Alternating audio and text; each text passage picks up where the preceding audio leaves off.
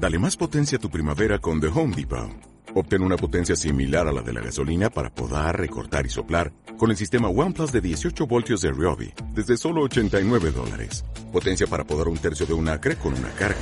Potencia para recortar el césped que dura hasta dos horas. Y fuerza de soplado de 110 millas por hora. Todo con una batería intercambiable. Llévate el sistema inalámbrico OnePlus de 18 voltios de Ryobi. Solo en The Home Depot. Haces más.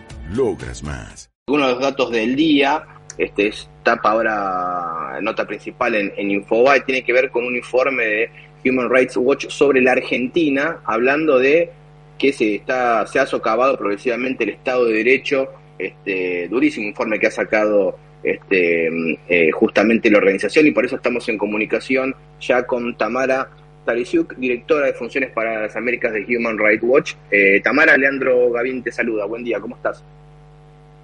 Buen día, Leandro, ¿cómo estás? Un gusto estar con ustedes. Bien, bien, muchas gracias por atendernos, eh, Tamara. Eh, contanos un poquito, bueno, lo, que han publicado en el informe que se conoce hoy en la mañana con respecto a la situación en la Argentina de los derechos humanos. Mira, nosotros publicamos hoy nuestro informe anual, que es un informe que es una evaluación de la situación de derechos humanos en más de 100 países a nivel global, eh, incluyendo a la Argentina. Eh, el informe eh, tiene varias secciones y hablamos sobre distintos problemas que hay en la región. Eh, el tema central, creo, para resaltar este año en Argentina tiene que ver con la preocupación que nos genera el uso de una retórica muy hostil por parte de las autoridades, desde el presidente, la vicepresidenta, otros miembros del gabinete en contra del sistema judicial que llegó como a su punto máximo con eh, el anuncio de la solicitud de juicio político contra todos los integrantes de la Corte, que va de la mano con estas declaraciones iniciales eh, de las autoridades que no iban a acatar un fallo eh, de la Corte. Y esta combinación de factores es un grave ataque a la separación de poderes, Leandro, porque realmente es muy preocupante que pueda eh, generar una idea de que se puede naturalizar que los gobiernos, que quienes están en el gobierno de turno, busquen destituir a jueces solo porque no les gusta el contenido de la sentencia. Y, y de eso se trata la separación de poderes, ¿no? Que cada uno ejerza su papel y el Poder Judicial es un contralor eh, para contener los abusos de poder. Y si a alguien no le gusta una sentencia, tiene que recurrirla y hacerlo a través de los sistemas eh, existentes, no eh, ir en contra de, quien falla eh, de una manera que no les gusta, ¿no? y esto es algo, digamos, medianamente novedoso, digamos, por lo general se ha mantenido, bueno, las críticas de, de, la Argentina, de los oficialismos o de la política en general contra los jueces viene de larga data, Quizá lo novedoso es que directamente el, presidente en ejercicio quiere ir contra los miembros de la Corte Suprema de Justicia, ¿no? Eso no se ha, no, se ha intentado este, demasiadas veces en la Argentina. No, yo creo que eso, como te decía, es, eh, es grave y es eh, la cereza del postre, te diría.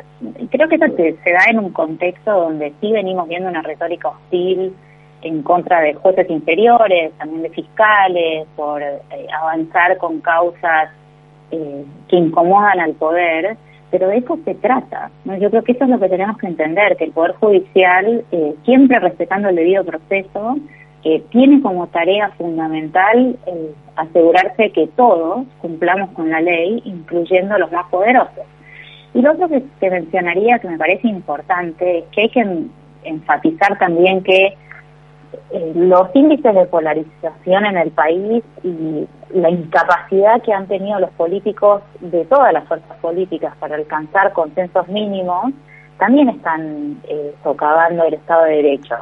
Fíjate, tenemos un Congreso que no ha sido capaz de nombrar un defensor del pueblo desde el 2009 no tenemos un procurador general nombrado desde el 2018, no tenemos un magistrado de la Corte Suprema nombrado desde el 2021. Y todas estas son figuras que son clave para la protección de derechos humanos en el país y estos nombramientos deberían ser una prioridad para todas las fuerzas políticas para eh, fortalecer toda la infraestructura de, del Estado de Derecho eh, que es clave para eh, proteger derechos fundamentales.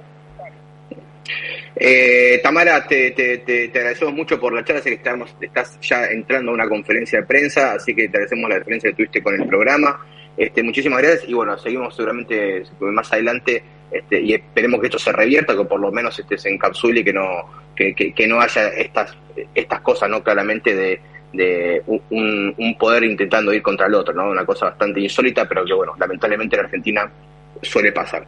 Eh, muchas gracias y estamos en comunicación para la próxima. Gracias a ustedes por el espacio. Un abrazo. Pablo y a la bolsa.